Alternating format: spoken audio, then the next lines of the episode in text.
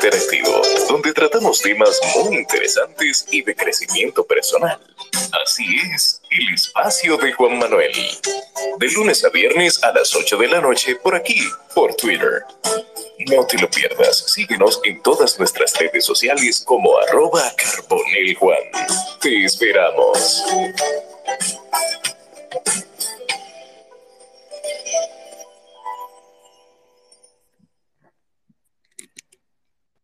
Buenas noches para todos, bienvenidos a un espacio más del espacio de Juan Manuel en Twitter Spaces. Hoy con un tema muy interesante, con un amigo también entendido en la materia y con un tema por demás de interés para todos, y son los accidentes de tránsito en RD. Quiero darle la bienvenida a Horacio Escalante. Bienvenido, Horacio. Muchísimas gracias, Juan Manuel, hermano. Excelente. Sido acá de que me dieran la oportunidad de, participar en este grandioso espacio. Correctamente, correctamente. Antes de iniciar con Horacio, quiero recordarles que este espacio llega gracias a la firma, la firma by James Reynoso y a Estimularte. La firma con todo lo que tienen que ver con mobiliarios, listado de materiales, diseños, trabajan con la metodología japonesa 5S, la firma by James Reynoso y Estimularte. Trabajamos con el lenguaje de pensamiento, también con el sistema ILS, también trabajamos con déficit de atención, niños autistas y todo lo demás. Estimularte con la doctora Pamela Benítez, patrocinadores oficiales del espacio de Juan Manuel. Horacio, yo quiero que iniciemos ya que usted me ha invitado y con un tema que también, yo digo que el tema accidentes de tránsito siempre está de moda, o siempre se puede hablar, o, nunca pasa de moda. Entonces yo quiero primero que te presentes con la audiencia y que inicialmente hablemos del tema en cuestión. Bienvenido, hermano, este espacio es suyo. Bueno, gracias nuevamente. Eh, saludos a todos los que están escuchando. Eh, gracias por estar acá. Eh, mi nombre es Horacio Escalante, ya como lo dijo Juan Manuel. Soy abogado especialista en responsabilidad civil, eh, por lo regular derivada de los accidentes de tránsito. Eh, culminé mi maestría en Derecho Civil y Procedimiento Civil. Actualmente soy abogado independiente y también me desempeño como analista legal de litigios de accidentes de tránsito de la Oficina Metropolitana de Servicios de Autobuses, OMSA soy estudiante de economía, y un sinnúmero de, de, cosas más, diplomado y, y, cositas que hemos hecho, pero que, nos van sumando poco a poco, pero ahora no vienen al caso. Lo que queremos es acotar un poquito sobre este tema que ya mencionó el distinguido ingeniero, y es lo, los accidentes de tránsito, que como él dice, hay muchísimos temas, muchísimos temas en la palestra, eh, suceden muchas cosas, pero los accidentes de tránsito no pasan de moda y especialmente aquí en la República Dominicana. ¿Y por qué es eso de que los accidentes son, son tan sonoros? Bueno, es porque son de gran manifiesto. Eh, muchos saben que la República Dominicana es el segundo país del mundo con más accidentes de tránsito. O sea, el segundo país con más accidentes de tránsito del mundo, solamente superado por una pequeña islita que tiene una población mínima. O sea, que si nos ponemos a calcular proporcionalmente a, estadística, a lo que es parque vehicular, a lo que es población, República Dominicana ocuparía como quiera el primer lugar en accidentes de tránsito. ¿Por qué? Porque hay más vehículos, es, es un estado mucho más organizado, se, supone, y los, eh, y los accidentes de tránsito son de gran manifiesto. Tanto así que si nos ponemos a comparar nos ponemos a hablar de datos, estadísticas y todo eso, la República Dominicana, eh, lo que fue en el año 2019, llegó a, tener 3.204 accidentes de tránsito, de los cuales tuvo 2.711 fallecidos. Igual para el, para el año 2020. La, en el año 2020, inclusive nosotros estando en, en encierro, la suma fue altísima. Y en el 2021 ni se diga ocurrieron aproximadamente 4.391 accidentes de tránsito, eh, eh, perdón, muertes violentas, de los cuales 1.120 fueron a causa de accidentes de tránsito. O sea, 1.120 muertes de las 4.000 y tantas que sucedieron en el año 2021 eh, fueron por accidentes de tránsito.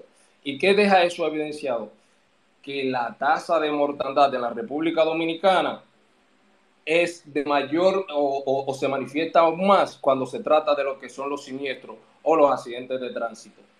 Y todo esto es a raíz de que, de que no hay una educación vial, porque no, es, no se limita a que, a, que no, a que la calle no tiene las condiciones, a que el Estado no toma ciertas medidas, porque si se toma, porque ahí está la ley 63-17, que vamos a hablar un poquito de ella más adelante, que es una ley de un gran impacto, pero su aplicación eh, o, los resultados de la misma se notarían a futuro. Pero bueno, con relación a lo que es la educación vial, que es lo que decía que es una de las causas de, de que se manifiesten tanto los accidentes de tránsito en la República Dominicana, es porque no se ejecuta desde su órgano rector, que es el Intran, el órgano que de, mayor jerarquía en el país, que debe velar por la seguridad vial, así como lo establece la ley 63-17, que es la ley que regula la movilidad, el transporte terrestre, el tránsito y la seguridad vial. El órgano rector, o sea, la institución como tal que regula todo eso, es el Intran. Entonces, el Intran debe, desde el mismo, se deben ejecutar políticas públicas en pro de, una educación masiva, pero debe ser dirigida hacia los agentes que, debe ser, no limitarse solamente a darle un tipo de charlas a los empleados y a un grupo de personas, no.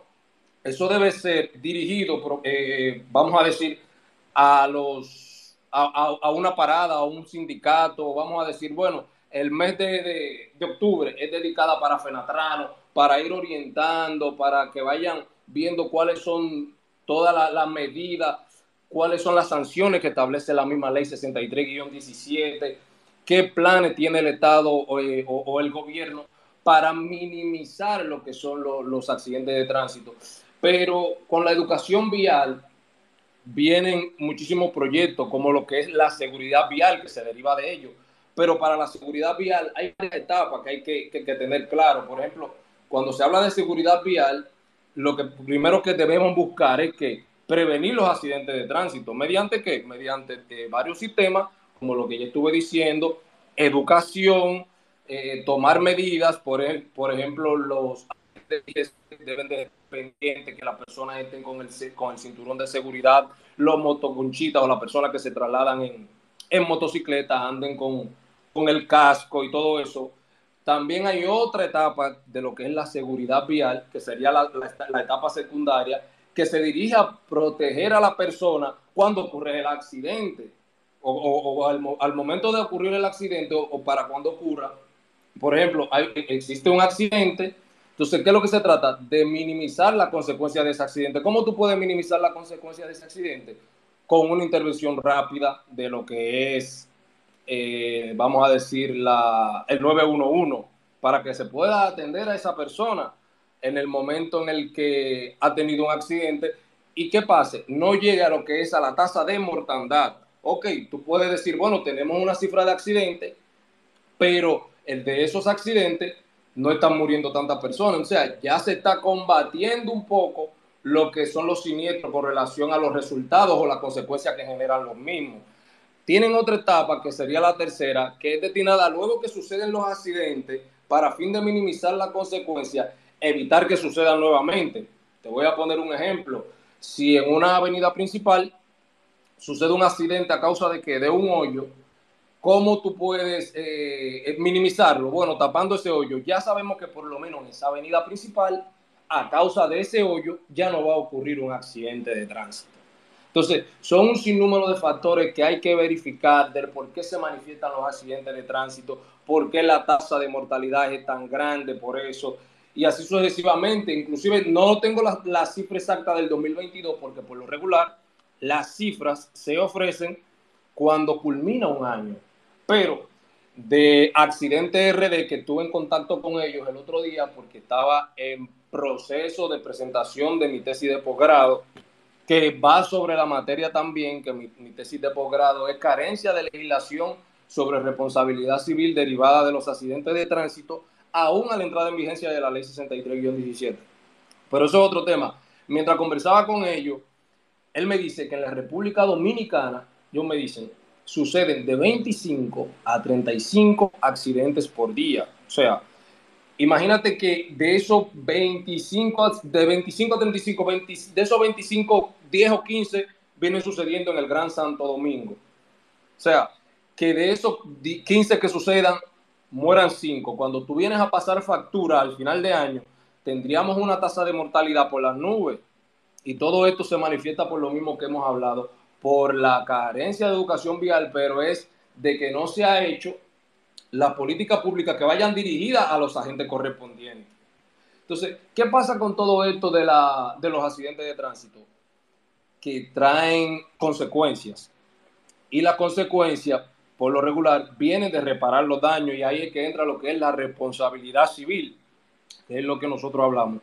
La responsabilidad civil no es más que la obligación que tiene una, una persona de reparar un daño causado al patrimonio o a la misma persona. O sea, si tú, el, artículo 1382 del Código Civil establece claro que eso es lo que define la responsabilidad civil en la República Dominicana, que es que todo hecho del hombre que cause a otro un daño obliga a aquel por cuya culpa sucedió a repararlo. Eso es lo que define la responsabilidad civil. ¿Qué pasa entonces en la República Dominicana? Al suceder tantos accidentes de tránsito, queda en riesgo lo que es el patrimonio de la persona. ¿Por qué? Porque cuando ocurre un accidente, una colisión entre dos vehículos, los mismos tienen daños físicos, pero también se pone en juego la que es la integridad física, porque suelen haber lesionados en los accidentes de tránsito, pero no se limita solo a eso. También corre, está expuesta a lo que es la vida misma, porque ya como lo he mencionado anteriormente, ¿cuál es la tasa de, de muerte por los accidentes de tránsito? Altísima. Entonces, todo eso trae lo que son una, una persona que es responsable. Entonces, ¿dónde entra lo que es la responsabilidad civil? Para determinar cuando una persona es responsable, porque es fácil tú decir, bueno, eh, colisionaron dos vehículos, hay que determinar quién es responsable y ahí entra lo que son los elementos eh, constitutivos de la responsabilidad civil, que es un hecho, un daño y un vínculo de causalidad entre ellos. O sea, eh, una persona hizo algo, una persona tuvo un daño, hay que verificar si ese algo que tuvo esa persona fue por ese daño. Entonces ese sería el vínculo. Y ahí se genera lo que es responsabilidad para esa persona que hizo ese algo. Y se, se encontró un nexo entre ese hecho de él y el daño que sufrió otro. Ese es el vínculo de causalidad, lo que genera responsabilidad civil. La responsabilidad civil es muy amplia Aquí la responsabilidad civil no se limita solamente a lo que es los accidentes, el accidente, un accidente de tránsito, los accidentes de tránsito. Hay una que es de un gran manifiesto, que es la, es la que se deriva de la mala praxis. Eh, y la mala praxis que más se manifiesta en la República Dominicana es la que está más de moda, que es la, la de las personas que se ponen quirúrgicamente a, cirugías estéticas, a, implantes de seno, liposucción, que personas, las mujeres principalmente, que son las más afectadas, van donde médicos, muchos que no son especialistas, algunos ni siquiera tienen la autorización para realizar ese tipo de, cirugía, personas inclusive con, su carnet vencido, que están hasta suspendidos y siguen trabajando así te intervienen quirúrgicamente, pero tú, tu recuperación a causa de que utilizaron materiales que no eran los adecuados, hicieron una intervención quirúrgica eh, sin la experiencia para hacerla, entonces eso provoca que tu recuperación no sea la misma o te trae efectos secundarios y peor aún hasta la muerte. Pero la que manejamos acá o de la que estamos hablando acá es de la responsabilidad civil que se deriva de los accidentes de tránsito. Cuando se deriva responsabilidad civil, entonces nosotros debemos verificar ¿Qué es lo que, qué es lo que debemos hacer luego de un accidente de tránsito? Luego de un accidente de tránsito, debemos primero evaluar cuáles serían las, cuál sería el, hecho en sí. O sea, hubo una colisión, solamente hubo daño a la propiedad, que es lo que nosotros llamamos DPA, daño a la propiedad ajena. Entonces ya eso se limita con un reporte en la DGC. Ahí mismo en la DGC se puede resolver y se llega a un acuerdo para que las partes se puedan resolver con, con los seguros el uno del otro, el responsable resolverle al otro, o si ese no quiere resolver con luego del reporte, se va a la fiscalía, ya la fiscalía te dice si se puede resolver o no y si no firman, ya el otro tendría que irse por la vía de lo civil. ¿Por qué? Porque no hay un lesionado, no hay un fallecido. Cuando solamente es daño a la propiedad privada, a la propiedad ajena. Ahora, cuando ya hay una lesión, el caso luego del reporte de AME se va directo a la fiscalía, interviene inmediatamente el Ministerio Público. Entonces, cuando interviene el Ministerio Público, también lo que se busca es que, se llegue a un acuerdo, pero si no, la persona lesionada tiene derecho a, reclamar los daños y perjuicios, pero también someterse a, la, someterte a la justicia por infracción a las leyes penales. O sea, tú puedes ser sujeto de ser condenado, inclusive si se demostrare imprudencia, inobservancia, que estuviste manejando bajo los efectos del alcohol y un sinnúmero, un de cosas como esa. Igual cuando pasa cuando hay un fallecido. Eso es el mismo proceso que te dije cuando hay lesionado, pero es un poquito más drástico. ¿Por qué? porque ya hay una persona que, que, que, perdió la vida por el hecho. Entonces, todo eso son cosas que, que muchas veces no sabemos cómo manejarlo. Tengo llamadas siempre de personas conocidas, mira, acabo de chocar a alguien, acabo de chocar a un motorista, ¿qué me va a pasar? Voy a caer preso, no tengo licencia, no tengo seguro. Son muchísimas cosas que muchas de ellas pueden surgir como un agravante, pero otras simplemente se resuelven con una simple multa, con el pago de una simple multa. Entonces ahí, ahí viene lo que es la, no quiero utilizar un término eh, incorrecto, pero es la, carencia de, de, claridad en la ley muchas veces, que por eso es que yo tengo mi tema con relación a la ley 63-17, lo cual he hablado con varios juristas, eh, abogados que se dedican plenamente al derecho civil, principalmente a la responsabilidad civil. Y ellos me han dicho que le choca mi tema, otros me dicen tú tienes la razón, otro un sinnúmero de cosas.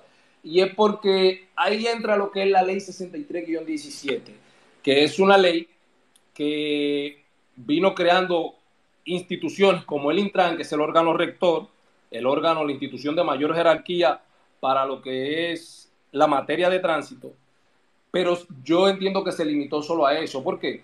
porque todavía no tiene un reglamento de aplicación en muchísimas de las cosas, como por ejemplo en lo que es la multa. Todos saben que la, el que se va en rojo ahora mismo en, un semáforo, el que un AMER le pone una multa por andar sin, sin el cinturón de seguridad a los que andan en motocicletas, que, andan sin, sin el casco de protección, son multas que van desde mil a, dos mil pesos. Sin embargo, la ley 63-17 ya no establece esa, esa escala, esa tabla de multas, sino con que con salario mínimo. Imagínate que a ti por irte en, en rojo te ponga una multa de salario mínimo. ¿En cuánto anda el salario mínimo y mínimo que impara en el sector público? Eh, 10 mil pesos, se puede decir, salvo lo de los ayuntamientos, que yo eso es algo órgano local descentralizado. Entonces imagínate que tú tuviese que pagar por una multa por irte en rojo 15 mil pesos. Entonces, por eso también eso es un tema que choca. ¿Por qué? Porque hay muchos que están de acuerdo y otros no.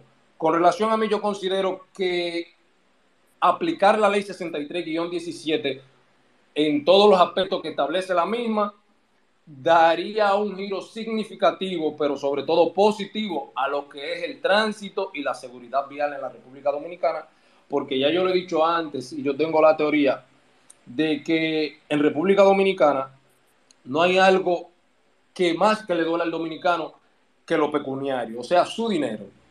Cuando tú te ves envuelto en una situación en la que la infracción que tú tienes que pagar pecuniaria asciende los 15, 20 mil pesos por algo que ayer era sencillo y se resolvía con 1.800 pesos, para la próxima tú vas a andar derechito y todo el que anda en tu entorno también. Entonces, eso es una cosa de la ley, una de las tantas cosas de la ley 63-17 que se aplica en una cosa y en otra no. Por ejemplo, si hay abogados acá conectados, ellos saben que, y si ejercen derecho civil, en el 2018, 2019, entró lo que fue un conflicto de, de competencia con relación a los, que, a los tribunales que conocen de esta materia. Todo lo relativo a tránsito se conoce en los juzgados de paz, de especiales de tránsito. Sin embargo, las demandas en reparación de los daños y perjuicios se conocen en los tribunales de primera instancia. Pero ¿qué pasa? Que cuando comenzó a aplicarse la ley 63-17, todo lo que tú sometí en el tribunal de primera instancia, todos los jueces lo comenzaron a mandar al juzgado de paz. Entonces, ¿qué decía el juzgado de paz? No, nosotros no somos competentes para conocer eso. Nosotros podemos conocer esto si tú reclamas eh, infracción a las leyes penales, puede accesoriamente eh, reclamar los daños y perjuicios si tú solamente estás reclamando los daños y perjuicios, tiene que ser en el otro tribunal. Entonces los casos se mantuvieron bailando, para que tú veas, o sea, tenemos una tasa altísima de accidentes de tránsito, una tasa de daños grandísimos, una tasa de mortalidad por las nubes. Cuando se va a la justicia a reclamar, eh, basado en lo establecido por la ley 63-17, lo que viene y se genera un conflicto, ¿qué es lo que hace? Que te vulnera tu derecho a la tutela judicial efectiva. ¿Por qué? Porque cuando tú reclamabas en un tribunal, este tribunal decía, no, no es aquí, es en aquel. Y aquel decía, no, no, no es aquí, es para el otro que tiene que volver el expediente. Pero, es como yo lo digo, si todo fuese tan fácil como decirlo, en ese, en ese vaivén expediente se tardaban meses, varios meses. Entonces eso vulneraba la, constitución de la República cuando te habla de una tutela judicial efectiva que debe ser gozar de que de celeridad y otros factores. Por eso yo entiendo que la, que la ley 63-17 eh, carece, o la República Dominicana carece de una legislación que contemple un procedimiento claro para tú accionar en justicia, cómo serían los plazos, cómo tú deberías hacerlo, cuál es el procedimiento. Porque, por ejemplo, vuelvo y lo repito, valga la redundancia, si hay abogados aquí presentes, saben que por ejemplo, tú tomas el Código de Trabajo de la República Dominicana y, tú, el código te establece, claro, cómo interponer una demanda, el mecanismo, cuáles son los plazos y qué debe hacer la persona que tú demandas y todo eso. Igual con la ley 108-05, la del registro inmobiliario, la que regula lo que es lo inmobiliario en la República Dominicana, te establece el proceso de saneamiento de, de lo más paupérrimo hasta el final. Para, entonces, eso pasa con la ley 63-17. Yo siento que hay un vacío, ¿por qué? Porque te regula la movilidad, te regula el transporte terrestre, dice que te regula el tránsito y dice que te regula la seguridad vial, pero entendemos que, que, todavía está floja de muchas cosas con relación a eso, principalmente lo que es el tránsito. Cuando te habla del tránsito, tú no me puedes venir y aplicarte y crearme un conflicto entre los tribunales, no eso debería estar claro. Su procedimiento debería estar claro. ¿Para qué? Para que el accionar en justicia sea conforme a lo que establezca la ley, no una improvisación como se vio en un momento determinado.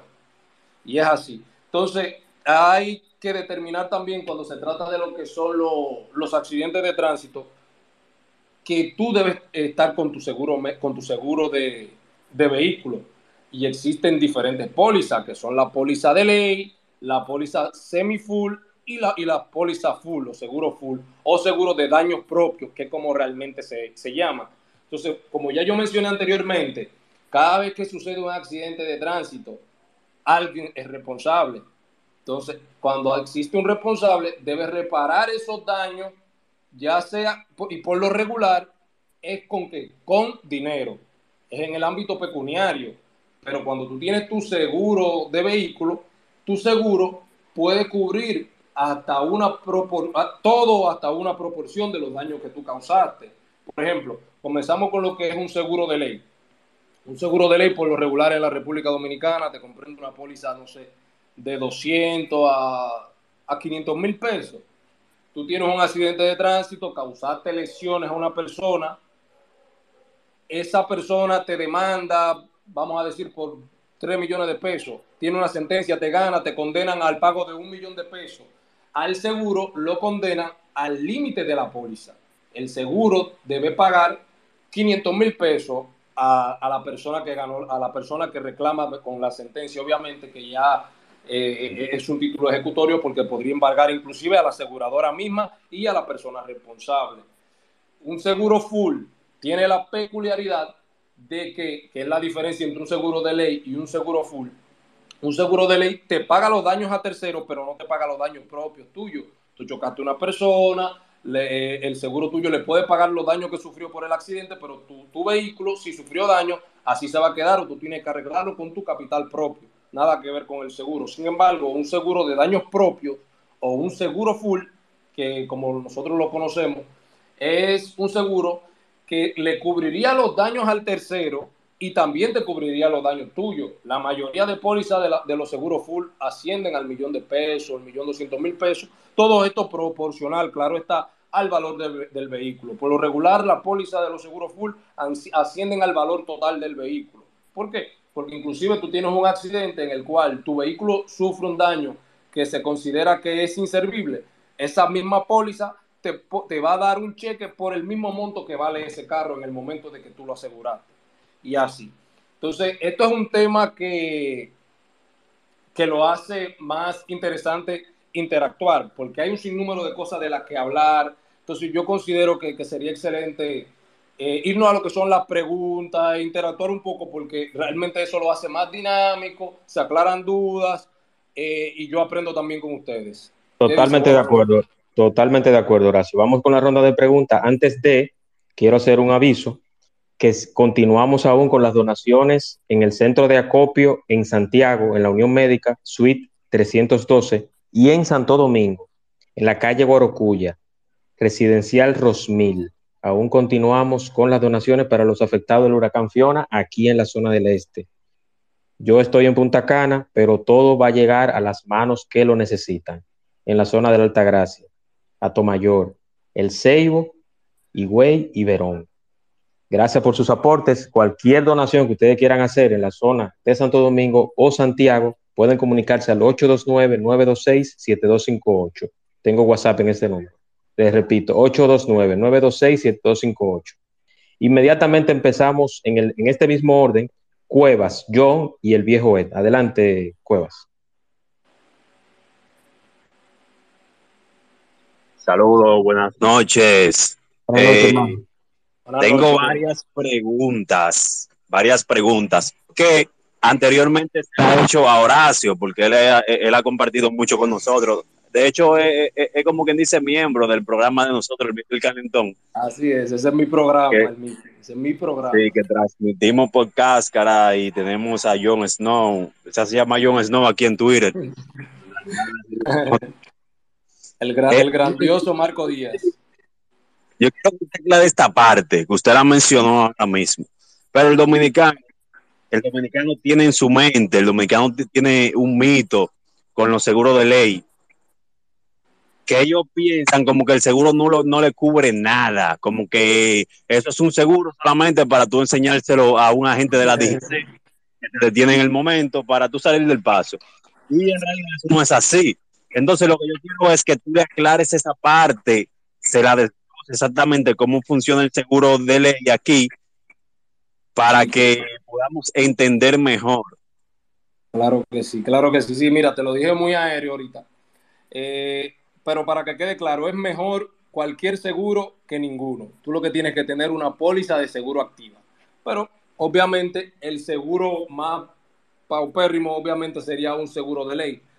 Pero hay diversas aseguradoras que te hacen una propuesta con una póliza que abarca mayor fianza judicial, mayor daño a terceros y así.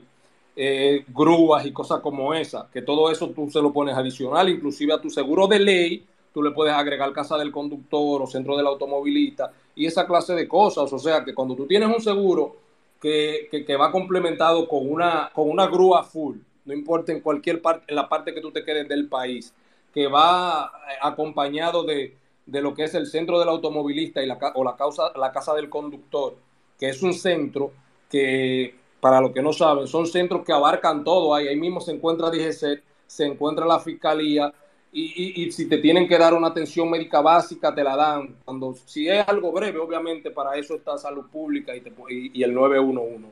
Entonces, mira qué pasa con los seguros de ley. Los seguros de ley se diferencian de los seguros full en que solamente los de ley le cubren los daños a terceros e inclusive pueden eh, eh, cubrir muchísimo, como ya te dije. La mayoría de pólizas de ley que yo he visto ascienden los 500, 700 mil pesos. Eso es proporcional al valor del vehículo y a la, y a la cosa que tú le, y la condición del mismo, claro está, eh, y todo lo que tú le agregues, porque mucha gente tiene un seguro de ley, pero le tienen eh, grúa solamente aquí en Santo Domingo, no tienen casa del conductor, entonces le da pereza ir a, a, reportar, vamos a decir, si le toca ir al quinto centenario, luego le tocaría a la fiscalía que está ahí, y le estresa lo que es el trámite.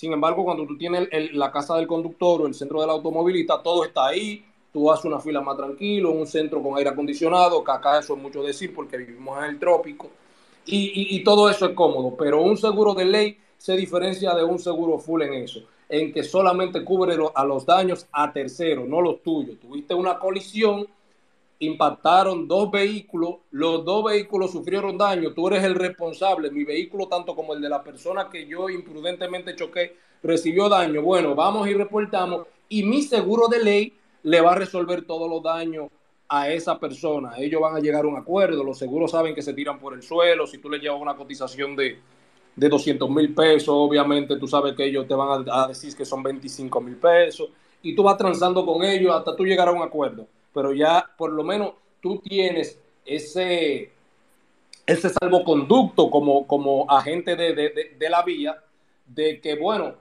choco con una persona, le genero un daño, ese daño me va a generar responsabilidad, tengo que pagarle, si tengo un seguro, el seguro le paga a ellos.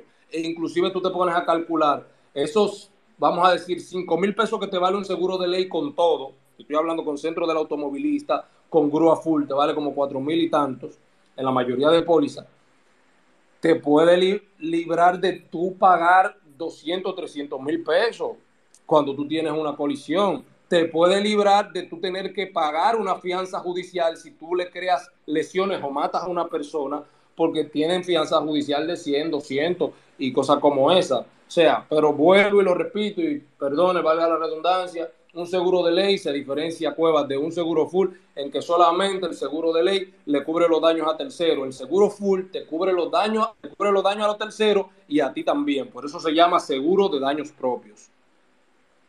¿Contestada tu pregunta, Cuevas? Eh, eh, tengo otra pregunta. Eh, fue contestada, sí, pero tengo otra. Dale. En este país, en este país, si tú tienes un accidente de tránsito que es provocado por alguna eh, imperfección en la carretera o en la autopista que tú te estés desplazando, por ejemplo, un hoyo o un bache, eh, eh, no hay forma posible de que el Estado pueda resolverte con algo, ¿no? Claro que sí. Mira, el que reclama ejecución de una obligación debe probarla. 1315 del, del Código Civil. Es lo, lo, más básico. Si tú dices que yo hice algo, pruébalo. Entonces, ¿qué pasa con lo que son la reclamación al Estado? Primero, es un tribunal especial que ya sería por la vía administrativa. Vamos a decir que eso es responsabilidad de obras públicas, tapar ese bache. Tú tienes que ir a la jurisdicción contencioso administrativo e interponer tu demanda de reparación de daño y perjuicio y todo eso. Lo que sucede aquí con la reclamación de los asuntos es primero, la gente no quiere agotar el procedimiento y debe estar debidamente representado por un abogado y por lo regular no quieren pagar, la, no quieren costear el proceso. Entonces, ¿qué hace la gente? No, no reclama, entonces se va creando esa cultura de no reclamo y esa cultura de no reclamo hace ver ante ojos de terceros que vienen subiendo, que acaban de tener un, un conflicto como ese, que no hay justicia y que el Estado no es responsable de nada. Y no es así. Hay muchísimas sentencias en, y, muchísimos embargos a cuenta de instituciones del Estado con sentencia gananciosa por reclamación de daño y perjuicio, por reclamación de, de, muchísimas cosas, como por ejemplo de, de, cancelaciones de trabajo y todo eso, que hay gente que dice, no pierda tu tiempo reclamándole al Estado, que al Estado no se le gana, y no es así. Si, se le si tú puedes probar que, que ese, ese accidente fue provocado por la imperfección de la calle, de, que ese hoyo no debió estar allí y de que toda la zona está arreglada, pero ese hoyo no va ahí. O sea, tú, tú, tú tienes la posibilidad de ganar un caso, pero como todo, como todo expediente, tú debes eh, instrumentarlo bien. Vuelvo y te digo, si tú dices que yo hice algo, tú debes probarlo no se trata simplemente de lo que tú sepas, sino de lo que tú puedas probar. Excelente. Vamos entonces con el viejo Ed y Jon Snow. Luego José Reyes. Adelante, Ed. Buenas noches, saludos a todos, saludos. Muchas gracias, Juan Manuel. Eh, más que una pregunta, era como una especie de opinión, pero antes de eso, escuchando esto que él dice, sin ánimo de comparar, de todas maneras, eh, como la pregunta que hizo Cueva, la última, no hay que, no debería probarse nada, porque si en la calle hay un hoyo, fue, eh, quien está, quien tiene que arreglar ese hoyo es el Estado, ¿verdad? Entonces, si ya yo choqué ahí, lo que hay que llamar a la policía. Entonces, de todas maneras, aunque suene bonito, se le sigue poniendo incómodo a la gente. Sí, paso a explicar. Vuelvo y reitero, no es comparando, pero si en otra parte funciona, que con una llamada tú puedas aprender eso. A mí, una palma, o sea, una, una palma, se cayó, yo iba manejando y me rompió un, de esos espejos de un retrovisor. Yo lo único que tuve que hacer ahí mismo pararme, llamar a la policía, el tipo vino y me dio un ticket. Me dijo, toma, ya, un reporte que yo hice. Al otro día me llamaron y me mandaron una carta, un cheque, vaya, compre su retrovisor. Yo no tengo que pagar abogado, porque imagínate tú, yo tengo que pagar un abogado, hacer una vaina. Al final va a pasar eso, que ellos lo hacen es como con esa idea. Vamos a ponérsela en Japón a esta gente para nunca nosotros tener que pagar. Sí, suele pasar. O sea, mira, la diferencia. Tú tienes que contratar a un abogado, probar. ¿Qué te tengo que probar si hay un jodido hoyo y tú lo estás viendo? pero, como, tú lo dices, eh, eh, viejo, es, es, comprobado. O sea, tú levantaste un acta y una autoridad competente estableció el hecho. ¿Se entiende? Entonces, son circunstancias que, deben de darse. Si yo voy manejando, por ejemplo, en la autopista Eduarte y mi carro cae en un hoyo y me rompe una goma, si tú llamas a la policía, el policía te va a decir, yo no tengo que ver con eso. Puede ser. Y así tú puedes que no. Él te va a decir, no, eso, no es un problema mío, señor. Arregle su goma y quítese de ahí. Entonces ya, pero ya. entonces, ahí, viejo, fue que yo entré con eso. Bueno, si tú puedes probarlo, porque vuelvo y te digo, yo no quiero ponerlo imposible. Yo, yo, yo te puse un escenario en el que podría, de alguna manera, tú probar ante el Estado que el Estado es el responsable de eso. Obviamente él lo sabe, que el Estado es responsable de eso, el Estado lo sabe, y el Estado sabe que el hoyo está ahí, pero es simplemente como tú probar que fue por ese hoyo que se te, se te, se te fue esa goma, se te rompió el eje, cosas como eso. no, te, entiendo, porque cualquier persona podría decir, mira, se me pasó ahí, no fue ahí. Exactamente. Ahora bien, el mecanismo para tú probarlo no existe, porque el policía que tú llames no va a venir, te va a hacer un reporte sí, claro que seguro. No, porque fíjate, hay, hay algo que es el acta de DGC que tú tienes que entender algo. Y es que el acta de DGC es un documento oponible a tercero que certifica la existencia de un hecho. Si en tu declaración tú estableciste, mientras iba transitando de este a oeste por la autopista Duarte, cuando iba ya en elevado del kilómetro 9, el, un hoyo que se encuentra allí en la misma parada de, del 9, le pasé por encima y me rompió el eje y por eso colisioné al motorista. O sea, ahí queda. Entonces, ¿a, qué se va eso cuando llega a la fiscalía?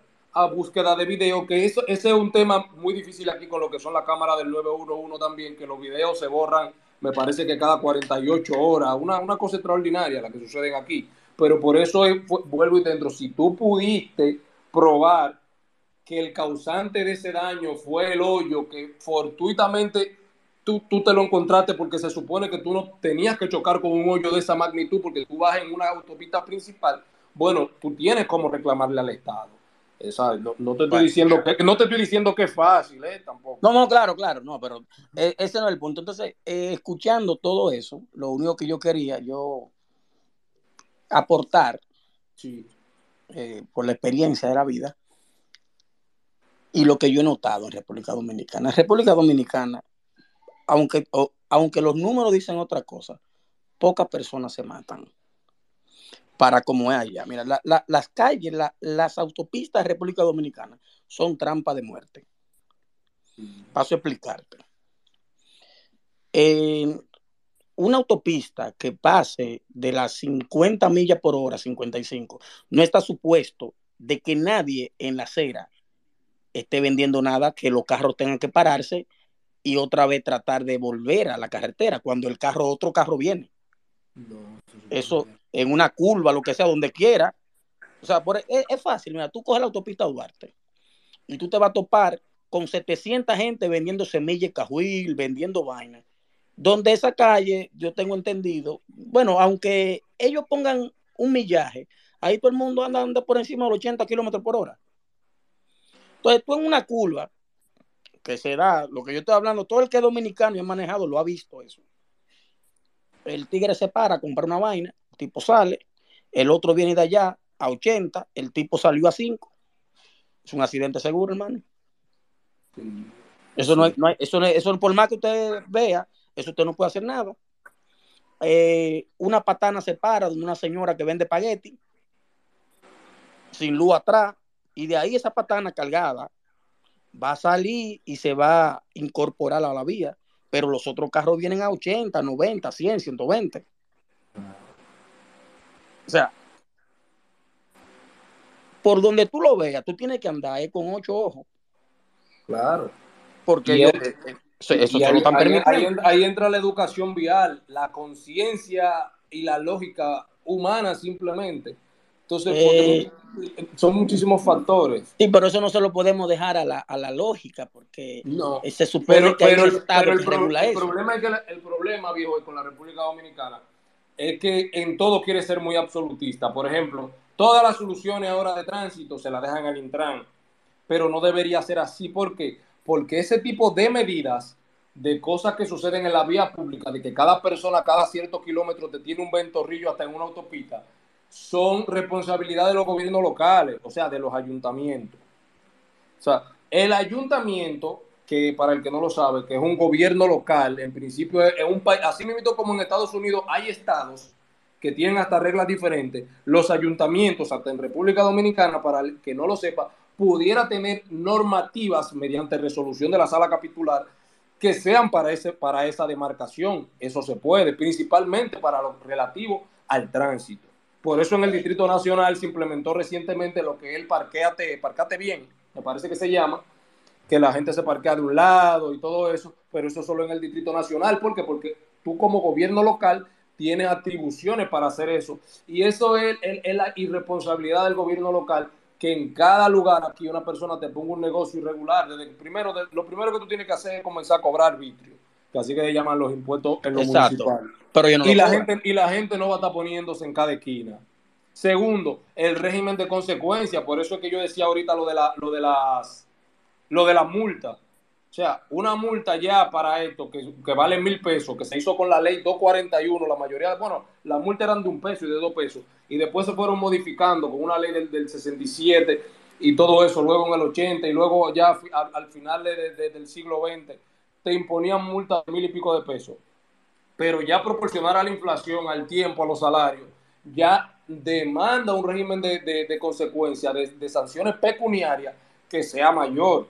Entonces, como yo lo dije ahorita, y suena tal vez como, como no sé, pero así mismo eh, eh, el lenguaje llano, al dominicano lo que le duelen son sus cuartos. El dominicano Sí, no le es- interesa, no le interesa la premio es un poquito, corporal. es un poquito ridícula la, la, la, la suma. Entiendo que debería ser más de mil pesos, pero Sí, por ejemplo, eso. tú cobrarle 15 mil pesos ya es mucho. Es un, el- es un salario mínimo, si, si se calcula con el del centralizado del ayuntamiento serían como 6 mil pesos. O sea, eso hay que verificar, hay que verificar, tú sabes. Habría que ver, pero para sí, porque es lo que te digo, que, que- que tenemos una ley que no tiene un reglamento de aplicación que no te especifica, porque si tenemos como, tenemos una diversidad de salario mínimo aquí, una diversidad.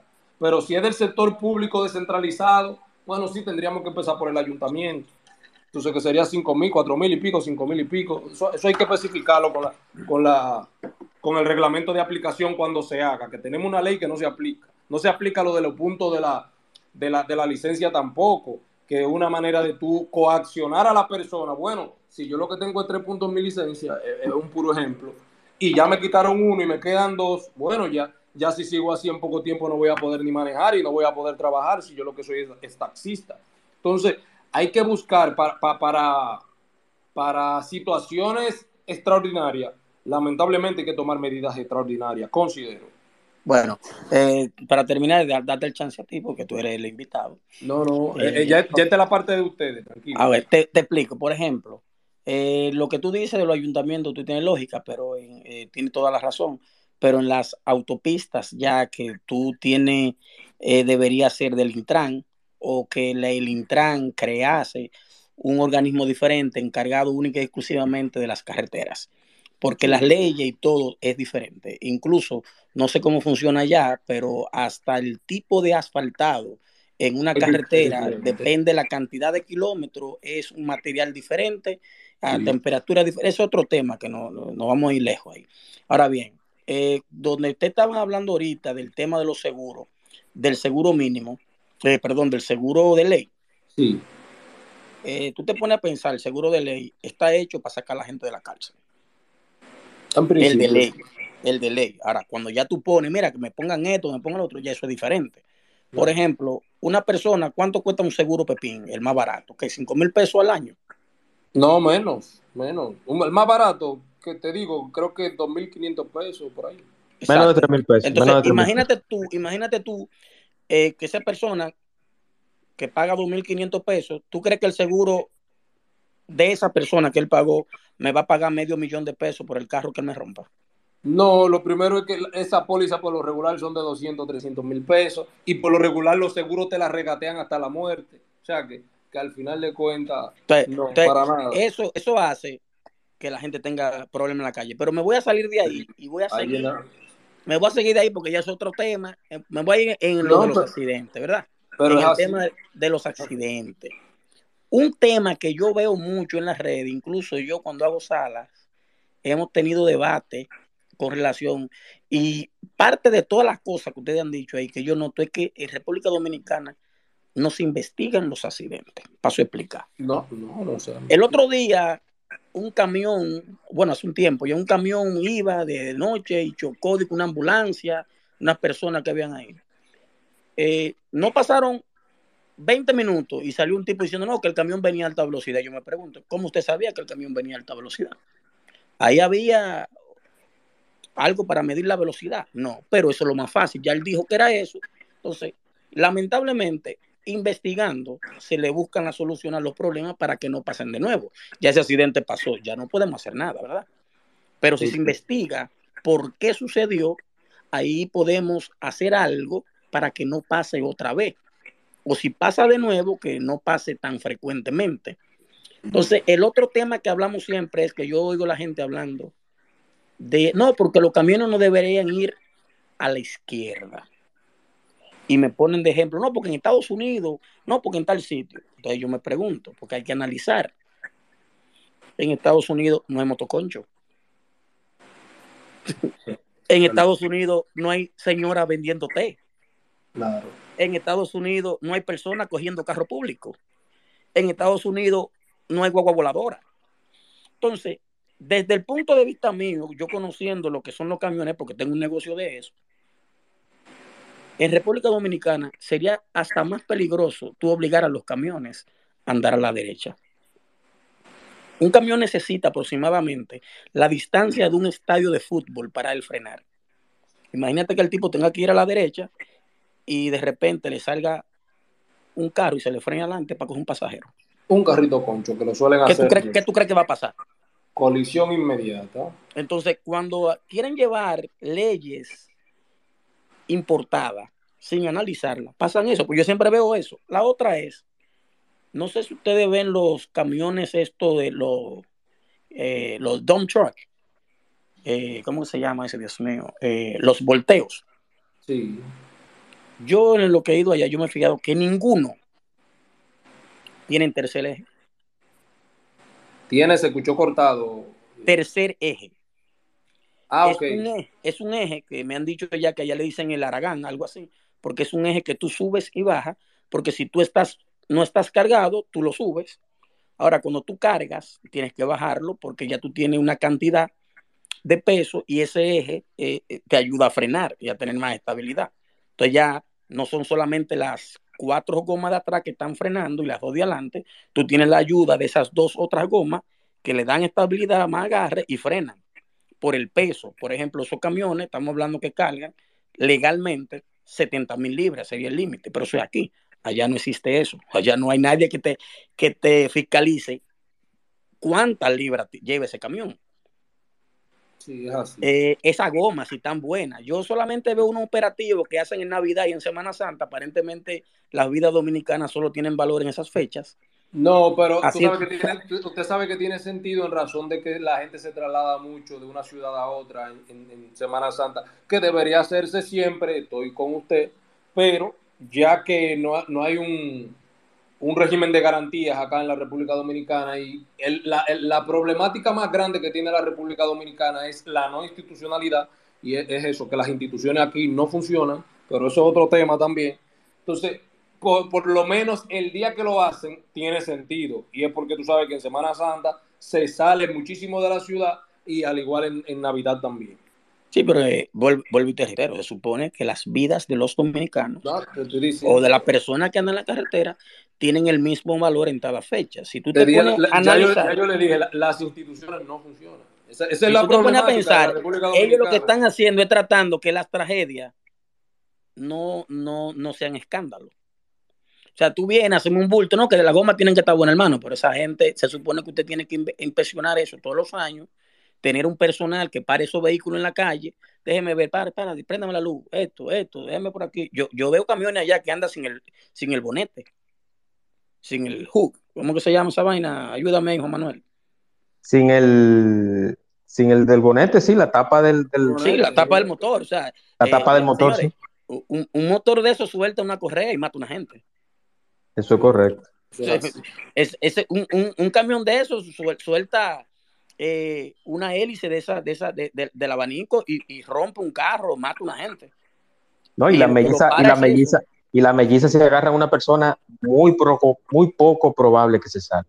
Muy ¿Tú poco. me entiendes? Entonces, todo eso, cuando yo vea que están haciendo eso, que creen un departamento de eso, que agarren un camión y lo paren, saludo, no para hacer daño, sino para cuidar a los demás, préndame la luz, préndame la luz de atrás, déjeme ver esto, déjeme ver lo otro, es la goma, no, esa goma no tan apta para facilitar. Mire, páreseme ahí en esa orilla, arregle esa goma y se va. Ah, no, que yo no puedo. Ah, bueno, pues deje el camión ahí hasta que usted pueda. Eso sonará drástico, pero un camión es una arma de destrucción masiva. Claro. O sea, usted agarra un camión y lo acelera en un tapón y mientras él tenga goma, él cargado, él va a seguir por ahí dándole golpe al carro. Usted no tiene cómo pararlo. Eso no lo detiene nada. Entonces, todo eso usted tiene que buscarle la vuelta. Entonces, los accidentes van a seguir así. Y el otro tema, para callarme, que he hablado más que tú, es el tema del alcohol. Señores, en República Dominicana hay drive-thru para, para beber romo al A que va manejando. Es así. Es así. O sea, usted se Una, para una locura, una locura. y le venden romo adentro del carro. Usted, usted va, usted va manejando. Señores, las calles, a veces uno quiere ir y mucha gente de aquí piensa, oye, es que no me gusta, porque es que yo a veces voy con mi familia y voy en la carretera y es asustado que uno va. Porque que cualquier, cualquier gente borracho te hace matar a ti y, y 10 gente más. O el borracho no ve igual que tú. Es así. Entonces, es así. ese es el aporte mío. Voy a seguir escuchándolo a usted. No, Gracias. no, mira, pa- para hacerte una breve retroalimentación de lo mismo que tú dijiste.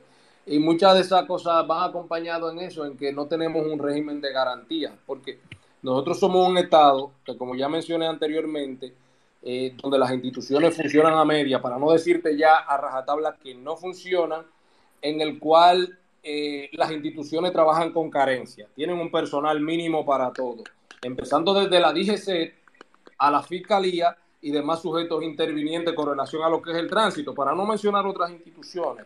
Por ende, tuve que cuando la DGC se enfrasca a, a caerle arriba a un tema que si se, le, si se le dedicara por lo menos una o dos veces a la semana, se disminuirían los accidentes de tránsito y por ende la, la muerte por, por, por lo mismo, eh, sería excelente, pero no, trabajan con carencia, tienen poco personal y tienen que hacerlo cuando, en fechas clave. A veces suena ridículo, pero realmente son las fechas que para nadie es un secreto. Semana Santa era, o sea, el lunes luego de Semana Santa era un día de velo- un día nacional de velorio en la República Dominicana hace unos años.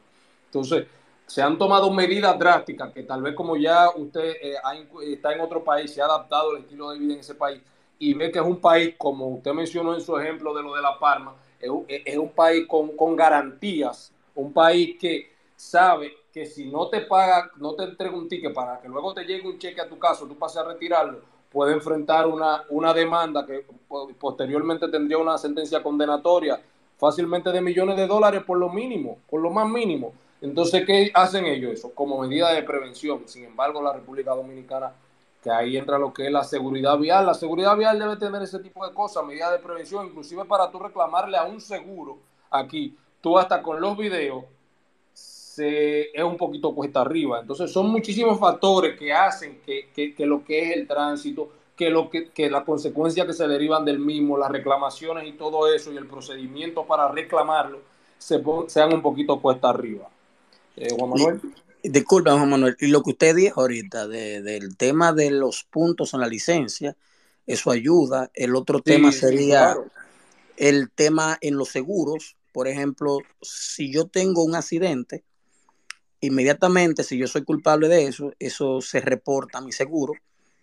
A los seguros todos se comunican, eso va a una red nacional Claro, Cuando yo al, año siguiente voy a renovar. A renovar, seguro. Eso, eh, allá se maneja ya. Porque inmediatamente, inmediatamente el seguro me dijo, no, pero si usted chocó. Tú, tú, te, conviertes, tú te conviertes en un, en, un sujeto riesgoso. ¿Por qué? Porque usted, a mí me suben. Si yo pagaba, por ejemplo, eh, 160 dólares mensual por mi seguro, fácilmente se me mete a 240 o a 300 dólares. Eso así se te duplica. Y usted tiene que durar fácilmente dos o tres años pagando esa cantidad de usted. Le tiene miedo a los Y, y, manejando bien.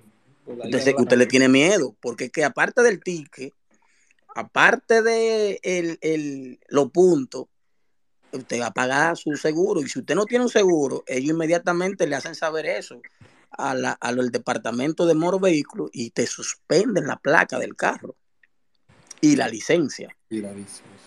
No, y las sanciones de, las sanciones de tránsito allá en los Estados Unidos eh, son sanciones casi como cualquier delito de, intento de homicidio aquí, dependiendo. Si hay un lesionado o peor aún una persona fallecida y se comprueba que fue por el uso del teléfono o peor aún por estado de embriaguez, a usted consigue una sentencia gravísima. No, no, si usted, si usted borracho y choca a una gente, usted va preso mínimo 10 años. Sí, es gravísimo. Aquí, aquí la sanción mayor, según la ley 63-17, salvo que se demuestre que fue algo extraordinario, son tres años. O sea, eso es una cosita extraordinaria. Entonces la gente no, no, no, no hay una coacción que le diga al dominicano, bueno, si yo conduzco de tal forma, voy a, tener esta consecuencia. No, ellos siguen y todo normal. O seguimos y todo normal. Correctamente. Vamos con José Reyes, que está casi ahorcándome por ahí por el teléfono. José, adelante, activa tu micrófono, hermano, y bienvenido. Buenas noches, Juan Manuel, y buenas, noches, a todos en sentido general. Bien, dicho eso, eh, Horacio, como estás al entendido con relación a la materia del tema y del té, bueno, del el suceso del evento donde una joven atropelló a varias personas en área auxiliadora, Albert Thomas, para, para, para ser un poco más exactos. Eh, la joven, el Ministerio Público presentó recientemente ya lo que es la acusación, formal. Que quiero, que quiero leerla, sí, yo escuché eso y tengo que leerla. Sí, y a eso vamos. Eh, se determinó de que andaba realmente conduciendo de una forma temeraria. Dicho eso, se le benefició o salió ella realmente agraciada por haberle impuesto una medida realmente domiciliaria? Esa es la primera pregunta, obviamente. Y la segunda vendría siendo, ¿cuántos años estaría ella expuesta a recibir, como también recientemente acabas de decir, de que lo mínimo son tres años, salvo que se demuestre, que se haga el estudio minucioso para determinar eh, las consecuencias, el tuétano del asunto, ¿serían esos tres años o la pena sería más porque recordemos que fueron dos personas que ella atropelló, incluso andando o circulando por la vía pública con un carnet de aprendizaje. Es cuanto y muchas gracias. Así es. Fíjate, mira, con relación a la, medida de coerción, La, el dominicano siempre asocia la medida de coerción que se le dé a la persona con que el caso lo perdió, con que no hay justicia, con que la ley está muy floja y cosas como esa.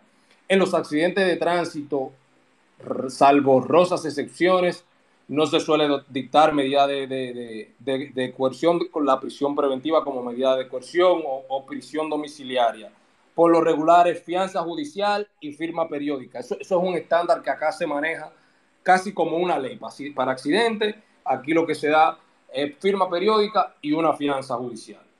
Que te la ponen hasta de un millón de pesos. Yo conseguí una recientemente de, de 900 mil pesos para un chico que chocó a otro y lo, mató. O sea, eh, eh, en contra de él para así tenerlo retenido un tiempo. O sea, para que tú veas, esta persona que, que en mi caso atropelló a otra, lo mató y la fianza judicial que pidió el Ministerio Público, a la cual nosotros no pusimos, pero sabíamos que iba a venir así, fue de, de, de 800 mil pesos y conseguimos que fuera de 700. ¿Por qué? Porque yo no quería que solamente le pusieran firma periódica. Y es lo que pasa en la República Dominicana. Una medida de coerción como la que le dieron a ella, más la fianza judicial que le dieron, es, es, un avance. ¿Qué pasa con relación a lo que es la, la sanción definitiva con relación al expediente? Bueno, hay, una, hay, personas fallecidas, andaba con licencia de aprendizaje, según la regla tú tienes que andar con otra persona. Eh, debo verificar, me parece que andaba de forma temeraria, no, no se demostró que andaba en estado de embriaguez y son muchísimos factores que hay que verificar, pero la ley 63-17 lo que establece son tres años cuando fallece una persona y causas heridas, dependiendo de las condiciones en las que se dé. Las demás agravantes se le van sumando y es lo que te digo, de, debemos verificar cuáles son todas las agravantes que tiene, como por ejemplo el seguro, como por ejemplo eso de la licencia, lo del manejo temerario y demás. Entonces no te puedo decir, bueno, le tocan tanto, pero la ley 63-17 establece tres años. Correctamente, correctamente. Yo tengo mi opinión con relación a esa ley. Y te voy a hacer una pregunta, Horacio. Usted como entendido en la materia judicial de responsabilidad civil y es la siguiente. ¿Puede haber una modificación de esa ley? ¿Se puede dar que se amplíe o se incluyan aspectos o aristas diferentes en la modificación de la ley de tránsito? Mira, ¿O lo lejano eso? Eso así, mira, yo, tú sabes que la, como la ley no tiene un reglamento de aplicación en muchos factores, como estábamos hablando de que todavía no, no se aplica lo que es lo de la multa, lo de los puntos de la licencia y otra cosa más, principalmente disposiciones condenatorias y así. A veces el mismo reglamento de aplicación, que eso es una, chelcha en la República Dominicana, pero ya es una costumbre, trae modificaciones. ¿Por qué? Porque el mismo reglamento que te dice cómo se debe aplicar esta ley, te, dice que la aplique de otra forma contraria a lo que dice la ley. Pero eso lo manda casi siempre por lo que dijo el señor ahorita, el viejo Ed, y es que nosotros tenemos adaptaciones de leyes de otros estados, por ejemplo, las codificaciones dominicanas, de o sea, los principales códigos dominicanos son franceses. Esta ley, la 63-17, esto, es una adaptación canadiense. O sea, eh, adaptan leyes que no se adaptan al sistema actual. Entonces, yo entiendo que sí que la ley 63-17 debe modificarse, inclusive en mi tesis de posgrado, en, mi re, en mis recomendaciones, fue, esa fue la primera recomendación, una modificación o, la promulgación de una ley supletoria a la misma que establezca, que establezca ciertos aspectos. ¿Por qué? Porque la misma, no te voy a decir que deja vacíos legales, pero es una ley que se puede aplicar a futuro. O sea, tú, tú, debes resolver ciertos factores básicos para tú aplicarme esta ley con, con tanta maravilla que tiene, porque la ley es impresionante, pero tiene demasiada maravilla que no pueden aplicar de la noche a la mañana y por eso que trae esos conflictos como el que trajo anteriormente, que lo mencioné ahorita, que trajo uno de, de competencia, o sea, no puede ser que después de, de, de, 100 años ejerciendo el derecho civil y que todas las la, la resarciciones de los daños y perjuicios se, se, lleven por ante un tribunal en específico, que cuando salga esta ley, los jueces, eh, entre comillas, estoy chasqueando los dedos, se confundan y digan que no, que no es este tribunal, sino el otro, y comiencen a bailar los expedientes. Y bueno, sí, considero debe ser modificada y, en, y al entendido de lo que he visto por otros doctrinarios y demás abogados en ejercicio, entiendo que se le hará una modificación. Así es, correctamente, Horacio. Y, y, y yo lo digo porque, mira, yo manejo y a mí inmediatamente yo salgo a manejar. Mira que yo vivo en Punta Cana y aquí el, el flujo vehicular es diferente al de Santo Domingo. Aquí se hacen tapones. eh, eh, se puede decir que un poquito mejor para manejar. Es, Sí. más, es más slow, pero ¿qué pasa? Aquí también hay un problema serio y son los vehículos turísticos, las guaguas amarillas, los transfer y los motoristas o motoconchos haitianos que andan aquí, que andan, además de que andan sin casco, viven violando la ley constantemente. Entonces, eh, no, no nos apartamos aquí en esta zona también de imprudencias al manejar. Entonces, yo creo que, que debe de haber un, y también el ingreso a las licencias. Yo creo que debe de ser más, más depurado el, el, el dar una licencia a una persona, debe de evaluarse más psicológicamente, debe de verse qué, qué impedimento puede tener una persona al manejar, porque eh, es como lo dijo Eduardo hace un rato, o sea, manejar, tú, tú tienes un vehículo y tú tienes un arma, o sea, tú Sí. con un vehículo tú puedes acabar con tres, cuatro cinco personas, que se ha dado en otros países donde, donde un terrorista agarra un vehículo y, y atropella a 50 personas. Lo Como puede hacer José- como, como, eh, puso el ejemplo José Reyes de, de- de la chica. Esa chica acabó ahí con, con esa persona que estaban en esa esquina. O sea, eh, el carro se convirtió en ese momento en un arma. Hirió personas, le quitó la vida a personas. Y han- aquí han sucedido muchísimos más donde, donde se hieren muchísimos niños. Yo recuerdo de un caso hace muchísimos años, cuando yo era pequeño, de un camión que, que mató como 13 niños por el sur, por ahí. Inclusive yo me encontraba por allí en esos momentos. Y eso fue una cosa extraordinaria. Es lo- y, y es lo que te digo, la imprudencia que hay en los conductores. Inclusive, no se, Horacio. puede, no, se puede, no se puede resolver con una simple ley estableciendo cómo y cuándo hacer la cosa. ¿Por qué? Porque ya tenemos el parque vehicular, ya tenemos la persona que tiene la licencia. Tú no puedes venir y quitársela. Entonces, ¿qué es lo que vamos a hacer? Debemos ser firmes con lo que son las sanciones. Porque la sanción es lo único que nos puede asegurar a nosotros un, un comportamiento prudente con relación a lo que eh, eh, transitar en la vía pública. Porque mientras el régimen de consecuencia se mantenga eh, haciendo caso omiso, bueno, a Perencejito se le aplico, pero al otro no, a este una multa de mil, al otro de mil ochocientos, por lo mismo muchas veces, y tú te ves en rojo y te ponen la multa por el cinturón, un sinnúmero de cosas que suceden aquí eh, solamente por ponerte la multa ma mayor, lo que se suele decir, que no te puedo decir con exactitud que es así, lo de la, cantidad de multa que debe, que debe completar un agente. Y, son muchísimos factores que, que, lo que te hacen es, es, sentirte impotente, pero también cuando tú ves que a otros se le aplican, a otros no, que no hay un régimen de consecuencia, tú nunca te vas a comportar en la vía pública como, como, debe ser, o sea, conforme a, a, lo, a, lo, que establece la ley, conforme a lo que establece la lógica también. El, el, ahorita dijimos que, que, tal vez la lógica no aplicaba, pero muchas veces sí, porque tú estar manejando en zigzag es, es de locos, es una imprudencia y, y, es un delito porque el, el vehículo es un arma. Y así.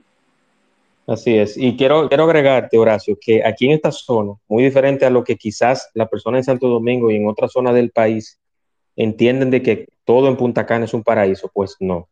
Aquí recientemente hubo un, una empresa de transporte turístico que en un accidente mató a una pareja de esposos. Y en esa semana se dieron varios accidentes involucrados en transporte turístico salieron en varios medios, inclusive Bávaro Digital y Bávaro News, denunciando esa práctica de ellos.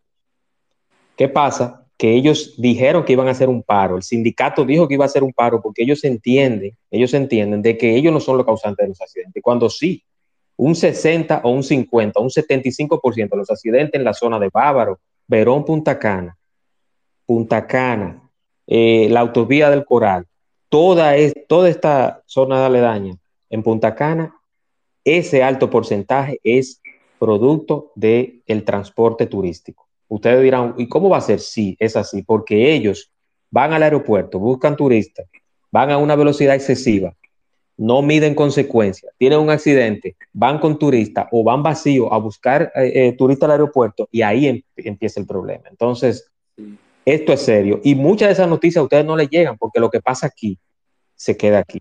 Sí, Horacio, ¿tiene algo, ¿tiene algo más que agregar con el tema?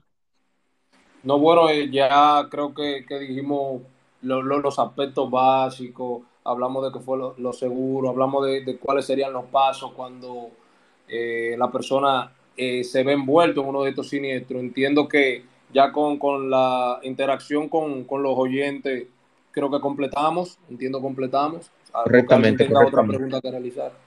Correctamente, correctamente. Si alguien tiene algún comentario, pregunta qué hacer, eh, este es el momento, aprovechen a Horacio, que todo no, se ve. No es un monólogo, den su punto de vista, no solamente limítense a... No, no, claro que sí. Horacio, yo quiero hacerte una pregunta o un comentario. Eh, mira, yo en mi vehículo, yo tengo una dashcam, que la tengo precisamente en caso de que pase un accidente. Bueno, hay alguien que pidió la palabra, pero déjame terminar con la idea para que, y luego pasamos con un payo. Eh, yo tengo una dashcam en mi vehículo. ¿Qué pasa? Que a mí en varias ocasiones me ha parado agente de DGC y ellos entienden de que esa cámara yo la tengo para grabarlos a ellos. Y yo tengo para decirle a los oyentes que están acá y a ti, Horacio, me imagino que tú lo sabes, pero las dashcam en Europa y en Estados Unidos son totalmente normales. O sea, cualquier vehículo tiene una dashcam sin problema, ningún policía de tránsito, ni ningún policía de patrulla de camino, ni nadie se puede sorprender si tú tienes una cámara. Ya a mí en varias ocasiones aquí me han parado, me preguntan, ¿y esa cámara? Yo le digo, bueno, es una cámara para el vehículo, una dashcam, eso no tiene, eso no está prohibido en la, en la ley de tránsito. Entonces, eso también hay que, hay que instruir a los agentes de DGC. Tú como, como una persona que tiene un expertise en el área jurídica de responsabilidad civil, creo que es bueno que tú también hagas ese comentario de que a los agentes de DGC se les instruya a que cuando ven una cámara que graba hacia el frente, no es exclusivamente para grabar. Es así. Si tú te fijas en el, en el conflicto que, hubo cuando el agente de DGC del otro día detuvo a una persona que portaba un arma de fuego en la pierna, que le, apuntó el agente con su arma a él, le pidió que se bajara y todo eso, que lo desarmó. La persona estaba grabando y él le dijo, sí, grábame. Y eso es para dejar claro que en sí tal vez pueden existir agentes que persigan porque se sienten con temor a que lo graben. Pero es como lo dicen por ahí, lo que no está prohibido está permitido. Y no se me puede privar a mí de que yo tenga mi cámara por cuestión de seguridad que ha servido mucho. Hay muchísimos videos de páginas como por ejemplo de Asalto RD. Hay videos de accidentes que han sido esclarecidos gracias a ese tipo de cámaras. O sea, que más que perjuicio traen beneficio. Pero tú tienes que entender que este es un país que para a la persona por andar en Honda Civic sin razón alguna. O sea, que o sea, cuando ya tú ves que nosotros llegamos a ese nivel, si no hay un operativo dirigido, o sea, que paran una persona simplemente porque te anden en un carro que tenga aros para ver qué encuentra, para ver qué pasa. Ok, es cierto que, que, hay perfiles que se entienden que, que ciertas personas de ciertos estratos y que se dedican a ciertas actividades suelen utilizar ciertos vehículos y, a cierta manera, pero al final de cuentas eso termina más que, que, como un operativo de prevención, cae en acoso. Por lo regular cae más en acoso que en prevención. Entonces, eso está claro, eso está más que claro. Una cámara de seguridad de esas que, que visualizan hacia afuera y hacia adentro, que graban hacia, adentro y hacia afuera, eh, no están prohibidas. Eso es correcto. Vamos con Umpire y luego con Ed el viejo Ed nuevamente. Adelante, un país. Eh, buenas noches para todos. Este, fíjate que ese es un tema, es un tema vital, el asunto de los accidentes, el asunto de cómo, cómo se transita en República Dominicana. Y es, es penoso, es penoso. Eh, yo sé que la mayoría que está ahí ha visitado otros países y, y mira cómo, cómo es, eh, cómo se transita, con qué, con qué respeto, eh, eh, se, maneja con conciencia, se respetan las, las señales de tránsito y da pena que en nuestro país el lado Se cortó, un país. Se cortó, un país. Que verifique. Sí, parece que le, falló la comunicación. ¿Estás ahí, umpire? Wow, qué pena, se cortó la comunicación de umpire. Vamos con el viejo Ed. Adelante, Ed. Buenas noches de nuevo. No, del tema que tú decías de la cámara. Y de lo que dice eh, Horacio, eh, eso, es, eso es acoso. Eso es acoso que paren una persona porque ande un tipo de carro. O sea, por el hecho que una persona ande en un carro no lo hace del- delincuente. A menos que eso, eso pasa aquí también, por ejemplo, pero eso pasa, eh, pasó una actividad delictiva y se comunicó que la persona anda en un Honda Civic negro. Sí, exacto. En lo que buscan la placa y el nombre, lo más rápido es mandar a detener cualquier Honda Civic negro. Claro. Se van a parar ese Honda Civic negro, pero es ese día. Eso es ese un operativo. momento. Eso es un Y, operativo. y entonces, después que ellos recopilen las informaciones, van a decirte, mira, no, no es solamente un Honda Civic negro, la placa es tal y tal y tal. Entonces ya el tipo se va a enfocar en esa placa. Es ¿Entiendes? es O sea, así. no que tú puedes, que, que no, vamos a ver el perfil. Normalmente fulano usa eso, vamos a pararlo a investigar. No, no, no, eso, eso es abuso. Al igual Así que llevaron el tema de, de este muchacho, que yo incluso tuve eh, diferentes argumentaciones por eso, que yo no, yo dije que eso fue abusivo, fue exagerado lo de la ME, eh, porque en un país donde se le permiten a las personas utilizar armas de fuego con permiso, usted no tiene que pararlo porque usted vea un arma, a menos que esa persona esté haciendo algún delito con esa arma. Bueno, si, si usted se fija, Ed, yo sí estoy de acuerdo. Primero porque las armas no es para tú andar con ella eh, a, a diestras y siniestras, como dice. No, pero recuerda que dentro de su carro, el carro Sí, es pero- parte de su propiedad pero- privada. Sí, sí, pero eso es otro tema. El tema está en que a él se le pidió que se parara. O sea, si yo te pido que tú te pares Ed, y tú andas con un acompañante y veo un arma de fuego en tu pierna, o tú la llevas secuestrada o los dos andan atracando. Entonces Bueno, hay que, eh, ya, de- desde ese punto de vista, si él lo mandaron a parar, sí, claro. se detuvo A él lo mandaron a detener. y ven un arma de fuego, el policía está Claro, eh, ¿no? en el derecho. Sí, ¿Tú me claro. entiendes? De- de- Lo que pasa es que sabes que solamente se hizo viral el primer video. Hay otro. Y tú sabes que por lo regular aquí lo, lo que le gusta es el morbo. Es mejor mantener esa, esa percepción de que, de que la policía abusa, de que la policía, mira, que yo tengo mi criterio con relación a la policía y realmente entiendo que ese agente se manejó muy bien. Porque si hubiese sido otra cosa, si hubiesen atracado a alguien más para adelante la llevase secuestrada a, a esa, a esa dama que iba junto a él y se enteran, la- el, el comentario que iba a surgir es que las autoridades no funcionan. Entonces, ahí se evitó muchísimas Pero, cosas. Ahí como la persona se desarmó. Si él lo paró Sí, y él no se paró y siguió, Claro. y después le vieron el arma, ya es distinto. Pero Tú sabes- por, tú por- tú el simple hecho de ver el arma, usted no me puede parar a mí. tú que vives en Estados Unidos, tú sabes que eso es, eso manda a que, a, a que se, a que se vayan a fuego con él. Literalmente en Estados No, no, Unidos. no, no, no, a no, ti te no. mandan a parar y tú con un arma de fuego. No, Te si tú no la tienes en la mano, no te van. Ustedes Bueno, tienen es lo que ideas te digo, él la tenía ahí, diferentes. él, la- él- él la, te- él la tenía donde se, donde se veía, o sea. No, pero no te va. A menos que tú la toques, no pero te lo van a te tirar. digo. O sea, Sí, es lo que te digo. no crea, no eh, Aquí no se anda matando la gente así. Se matan más Hay acá. estados, hay estados, por ejemplo, eh, la ciudad de Los Ángeles, New York, que son estados que son desarmados. Sí, Eh, por el simple hecho que usted ande con un arma, ya sabemos que usted está eh, eh, delinquiendo. delinquiendo.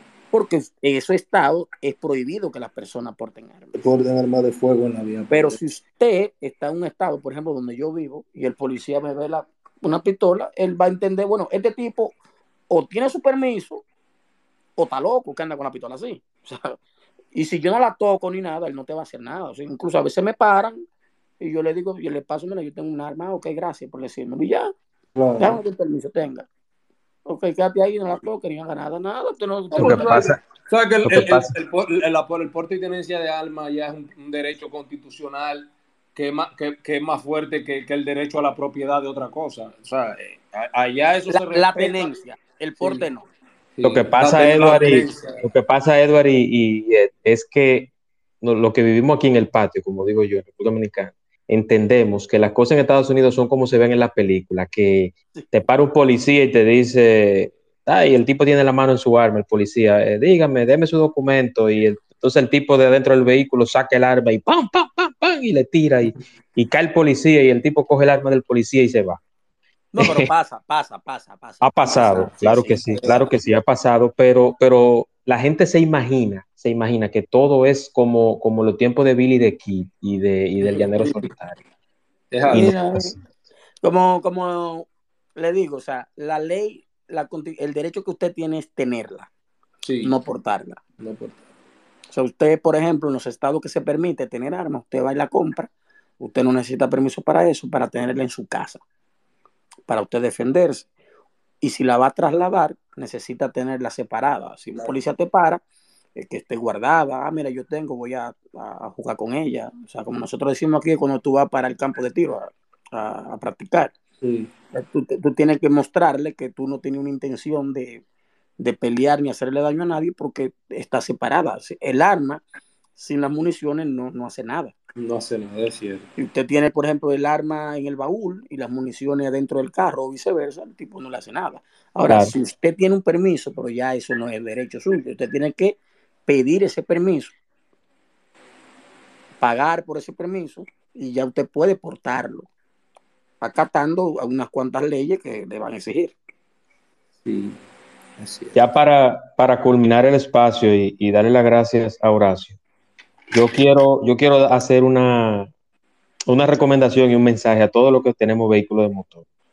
Y es que debemos de pensar en las demás personas. Yo soy uno de que yo, vuelvo y repito, yo me, me estreso muchísimo manejando, porque yo creo que uno de los países donde manejar eh, es prácticamente otro trabajo o, u otro oficio, cuando tú sales de tu casa y donde tú tienes que encomendarte a Dios, porque tú no sabes el loco que salió borracho, drogado, o que, o que amaneció trabajando y se durmió, te chocó, es República Dominicana. Aquí hace falta mucha regulación de tránsito, aquí hace falta revisar mucho las licencias, Claro sí. como dijo Edward hace un rato, verificar constantemente las gomas, los frenos, verificar el estado anímico y psicológico de los que manejan vehículos de carga pesada, que yo le contaba a Edward, que Edward en privado se lo dije hace un momento, eh, eh, hace unos días, no sé si Edward lo recuerda, de algo que pasó con un camión cargado de materiales aquí. Y es terrible. O sea, si yo le cuento a ustedes lo que pasó con ese camión cargado de materiales, ustedes no lo creen. Entonces, hace falta mucha regulación. Horacio sabe de lo que yo le estoy hablando. Sí, claro. Y, eh, y esperamos. Sí, adelante. Mira, eso es peligrosísimo. Do- dos puntos que tú has dicho. En el tema de los vehículos pesados, eh, la cantidad de carga que tiene, eso es terrible. Y, y la fatiga. Eh, Sí, En Estados Unidos, lo que causa más accidentes en los choferes de vehículos pesados es por la fatiga. O sea, cuando están cansados, se duermen. Aquí tú sabes que son trayectos largos.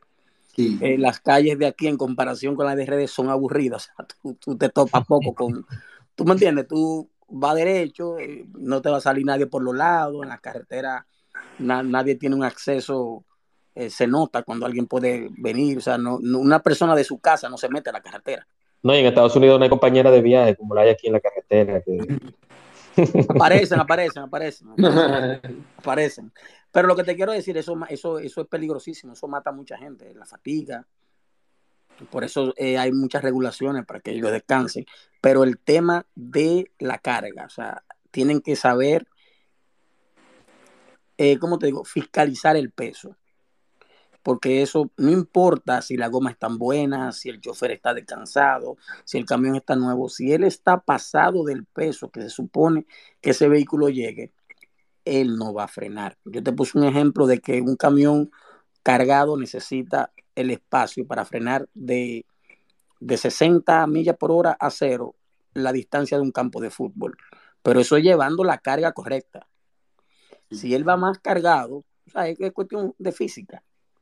Así Él va a es. necesitar más espacio para poder frenar.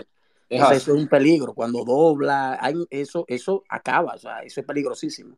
Eh, y allá no se fiscaliza eso. Y la, no, y la, y la anécdota que yo, que yo te hice, Edward, que fue la que fue con el camión, eh, la patana cargada de acero, de, de, de, de varilla de construcción, Mm, que salió de la fábrica y, no, y habitualmente se, se pesa, pasa por una balanza, y, ese, y en ese momento la balanza estaba dañada.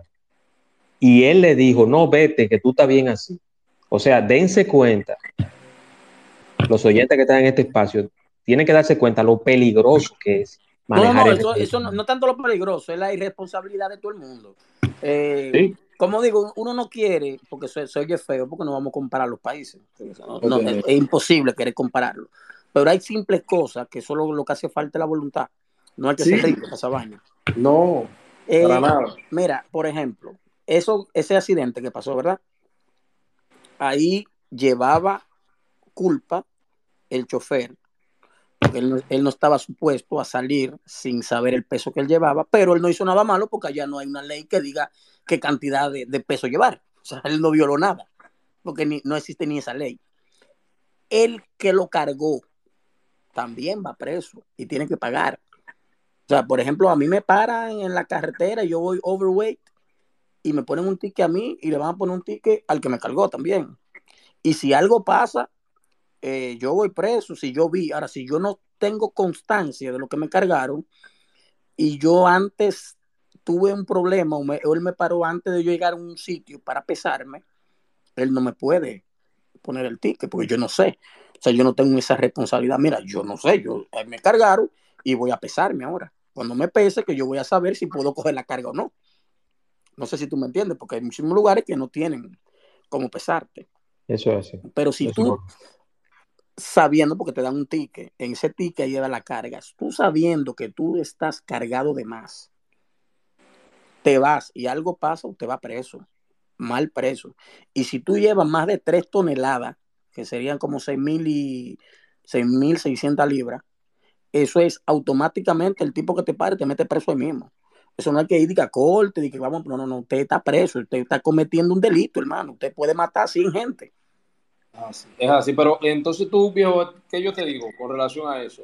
Ok, no está la ley que te puede, y, y no se fiscaliza, no se hacen eh, operativos para fiscalizar ese tipo de acciones. Pero, por ejemplo, por eso es que yo digo, vamos a ser empáticos, vamos a, ir- vamos a irnos también a la lógica. Eh, no, no, se, no se establece cuál es el máximo de carga vía ley para ese camión, pero en el manual que te tiene en la puerta ahí te establece que aguanta ese vehículo. O sea, tú tienes que entender, tú que te dedicas a la carga, que si tu vehículo te dice, por decir un, peso, aguanta 100 kilogramos, solamente por decir un peso, tú, tú tienes que entender que si tú sales con mayor peso a eso, tú andas con un arma rodante en la vía pública.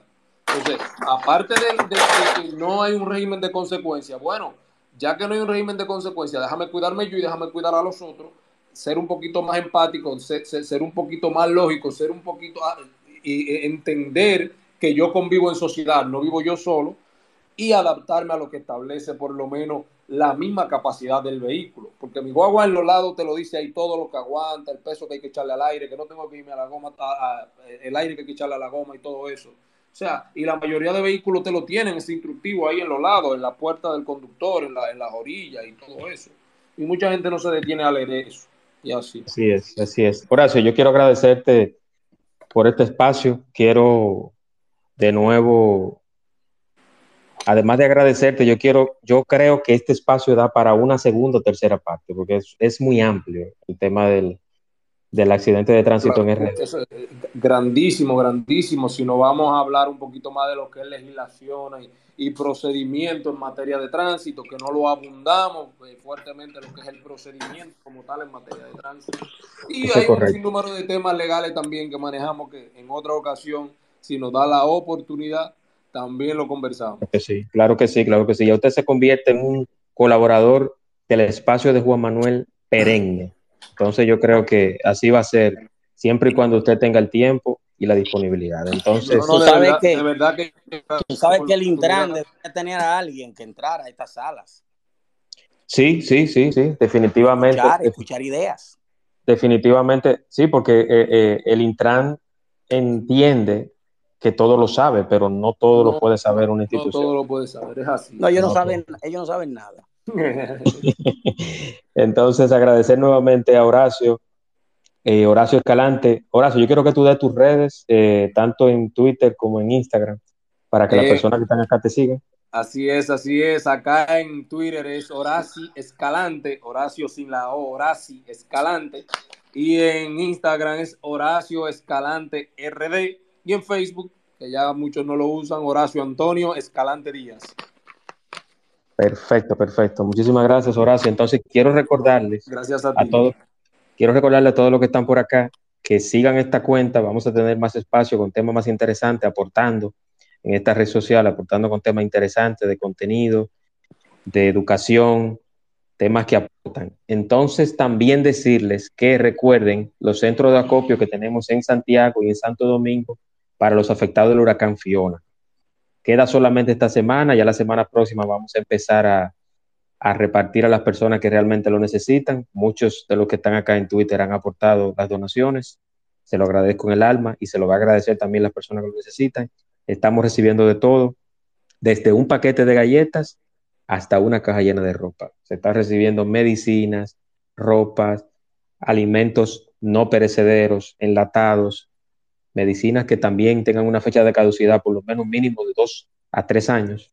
Y también estamos recibiendo corchas, sábanas, almohadas y colchones. Entonces, apelamos a la disposición y a la solidaridad del dominicano, que en otras ocasiones lo hemos hecho y salimos igual de vencedores. Agradecer a la firma James Reynoso, 809-889-2127, la firma, patrocinador oficial del espacio de Juan Manuel, con planificación y organización de la metodología utilizando la metodología japonesa 5S, asesoría y diseño de mobiliario, organización de espacios residenciales e institucionales, amueblamientos Airbnb, elaboración de mood board, listado de mobiliario para compras, todo en la firma. La firma, la, la arquitecta James Reynoso, sumamente interesante. Ellos te pueden asesorar. También tenemos un especial con la firma para las donaciones. Ya llevamos el cuarto rollo de papel tapiz hecho en Estados Unidos. Usted dona y tiene automáticamente un rollo de 5 metros del papel tapiz importado. También este espacio llega gracias a Estimularte, Estimularte con la doctora Pamela Benítez. Sistema de propioceptivo vestibular, lenguaje, lectura, escritura, atención, concentración y memoria. Los campos de aplicación en Estimularte son retraso infantil, trastorno de la comunicación, autismo, déficit de atención, hiperactividad, dificultad del procesamiento y sensorial. Estimularte, Centro de Desarrollo Integral con la joven y preparada Pamela Benítez, 809-710-7028. Señores, agradecer a todos su asistencia al espacio de Juan Manuel. Nuevamente, agradecer a Horacio. Un abrazo, cuídense mucho y este espacio también llegará a Spotify. Inmediatamente esté disponible, lo subimos a Spotify. Está grabado, también lo puede escuchar por 30 días. Un abrazo a Ed por sus aportes, a Horacio, a Carolyn, a Michael, a Jacob, a Esperanza, a Annie Soto, a Omar, a Liliana, a Nairis, a todos. Muchísimas gracias. Muchísimas Descansen. gracias. Buenas noches. Un Descansen. placer. Buenas noches. Le dejo.